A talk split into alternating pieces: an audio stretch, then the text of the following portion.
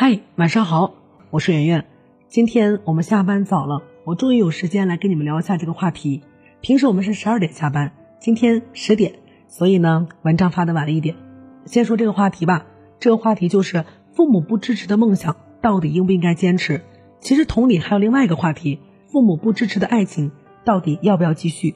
电影《当幸福来敲门》里面有这样一段，父子俩一起打篮球，儿子特别兴奋的跟爸爸说：“我要当职业篮球员。”我要加入 NBA，父亲就很自然的纠正他，你知道吗？你的程度跟我差不多，我小时候篮球打得很烂，所以呢，你大概也不会好到哪里去。你能做别的，只是不能打直篮。最后给出了建议说，所以不要成天打篮球，好吗？父亲跟儿子确认，好的。儿子一边拍着球一边答应。那个小孩当然很委屈，难过和挫败都写在了脸上，也不投篮了。幸运的是，父亲非常敏锐的意识到了自己的错误。他认真的跟孩子讲：“嘿，别让任何人告诉你你不能做什么，就算那个人是我也一样。别人自己办不到的事情，他们就会说你也办不到。你想要什么，就自己努力去追求，好吗？好的。”父亲打破了自己的权威，把梦想的决定权交还给了儿子。所以，父母反对孩子的梦想，到底是因为什么？因为父母有经验，他们是自身经验的囚徒，他们从固有的认知出发，判断这个事情靠谱不靠谱。可是经验带来的局限。不用我说，大家都知道，同样的时间，同样的地点，同一个人可能做同一件事情，结果都不一样。更何况不同的人在不同的时代做的是不同的事情，那么怎么能拿经验一概而论呢？包括爱情也是这样的。前两天我朋友跟我说，他说他自己上一段感情并不幸福。我问他为什么，他说因为父母不支持。他说曾经觉得父母支持算个什么？做一个新时代的青年，他的感情要自己做主。后来发现父母不支持。好像真的很难获得幸福。我心里想，其实也不是因为父母不支持，而是你的内心不坚定。当你感情一帆风顺的时候，你会觉得一切妨碍都是阻力。可是当你跟另外一半的感情有了裂纹，你就会去从头找原因，发现父母说的是对的，就是不该跟这个人。说到底还是自己的问题。说说我自己吧，我做过的每一件事情都不是我父母同意的，到现在也是这样啊。冲突最激烈的一次是二零一六年。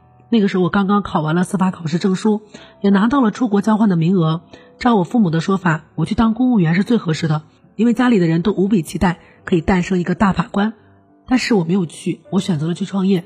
创业是个什么路子呢？我跟我舅舅说我去创业了，我舅舅说那是个体工商户，没有社会地位，到时候还得去求那些当官的。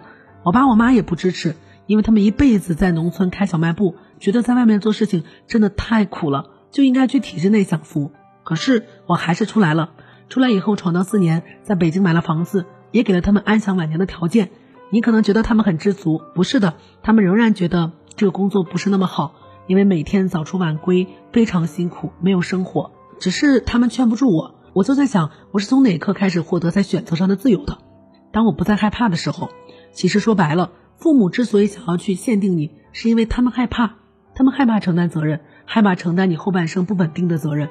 他们觉得把你放在一个安全地带，一切都不出错是最好的，所以他们不希望你去远方，不希望你跟一个他们不熟悉的人结婚，也不希望你做那种未来看不到的工作。可是这种意愿跟我们的本性是绝对冲突的。难道你的一生就是为了不出错吗？肯定不是。这是为什么父母给你提供的所有的路，你都不想选择，因为你想要更多的未知，想要更多的希望，想要更多的闯荡。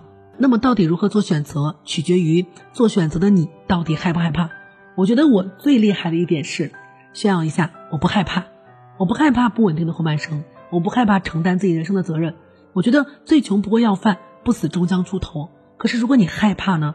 你害怕自己过得不如同龄人，你害怕被别人看不起，那么你就只能遵照父母的选择。因为当你的人生落魄的时候，你可以说是他们替我选的。以前我读那本书《少有人走的路》的时候。作者说，其实人生一切的解法都在于勇气，有勇气去直面所有，包括那未知的未来和痛苦的过去。现在我明白这句话了，到底是什么在决定我们去选择？不是利益，是勇气，是承担一切不利后果的勇气。